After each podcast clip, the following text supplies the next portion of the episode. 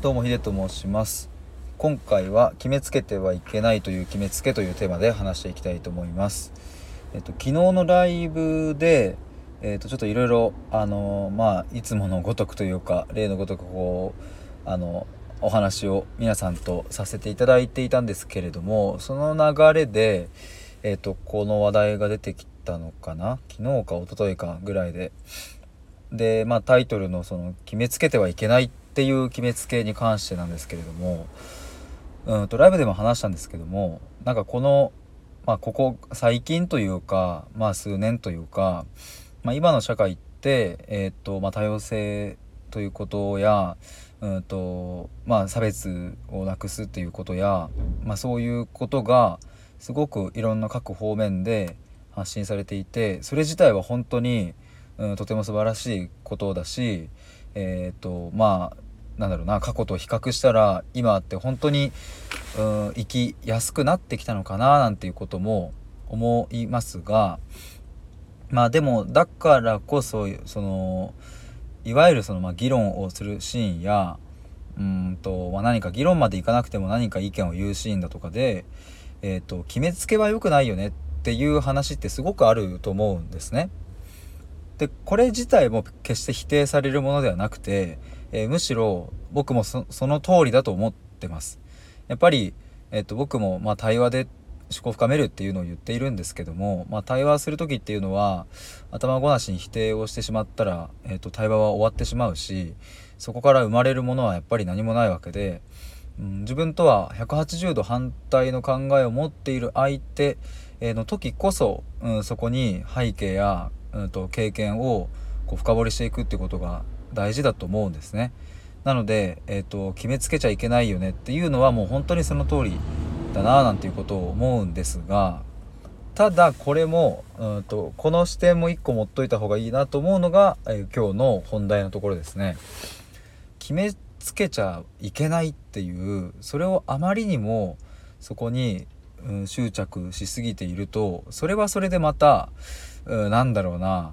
そそういう決めつけっていうなんかこう分かりますかね？なんかなんか矛盾というかなんかこうへりくつみたいな感じなんですけどもでも結構これもあるなと思うんですよ。なんか自分が意見をねいやそれはそうじゃないよっていうのを例えば言う時とかにいやでもこの言い方決めつけになっちゃうかなとか気になったりとかまああとせっかく何か意見を言った時になんかそうやって決めつけるの良くなくない？みたいなことになるとそれはそれでどうなの？って思うわけですよ。でこれって別にどっちが正しいっていう話ではなくて、えー、そういうこともあるよねっていうのを念頭に置いておくっていうのが大事なんじゃないかっていうのが今回の僕が一番、えっと、お話ししたいところでもあるなっていう感じですね。でこれはうんともうちょっと一段階深めていくと他者に対して、えー、そういうふうに振る舞ううんとつまり決めつけは良くないよねっていう決めつけをするのは良くない っていうこともあるし、うん、と自分に対してもこれやっちゃう時ないですかっていうことも思うんですよ。例えば、うんと、なんだろうな、自分が、うんと、何か物事を考えている時に、うんとまあ、悩んでたりするとああそういう決めつけは良くないなとか自分に対してうんなんかそういう例えばレッテルを貼っちゃうとかって良くないよなとかって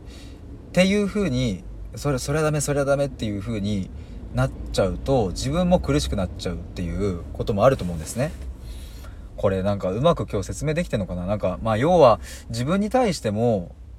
決めつけは良くないし、えー、さらに決めつけちゃダメだよっていう決めつけも良くないよっていう その2つがありますっていう話でした。だから、あの、まあ、ベースで持っておくべきなのは、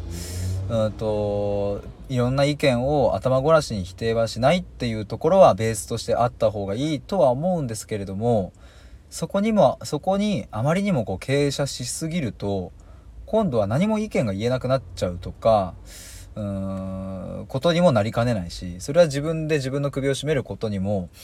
つながってしまうかななんていうことを昨日のライブでふと思ったので、ちょっと今回は収録に収めさせていただきました。えー、ということで今回は決めつけてはいけないという決めつけというテーマでお話ししました。えー、対話で思考を深めるラジオでは随時対話をしたいという方を募集しております。で、また、えっ、ー、と、まあ、1対1で、えっ、ー、と、クローズでお話ししたいという方は、DM とかいただければできますので、もしよかったらプロフィール欄また概要欄をご覧ください。ということで以上です。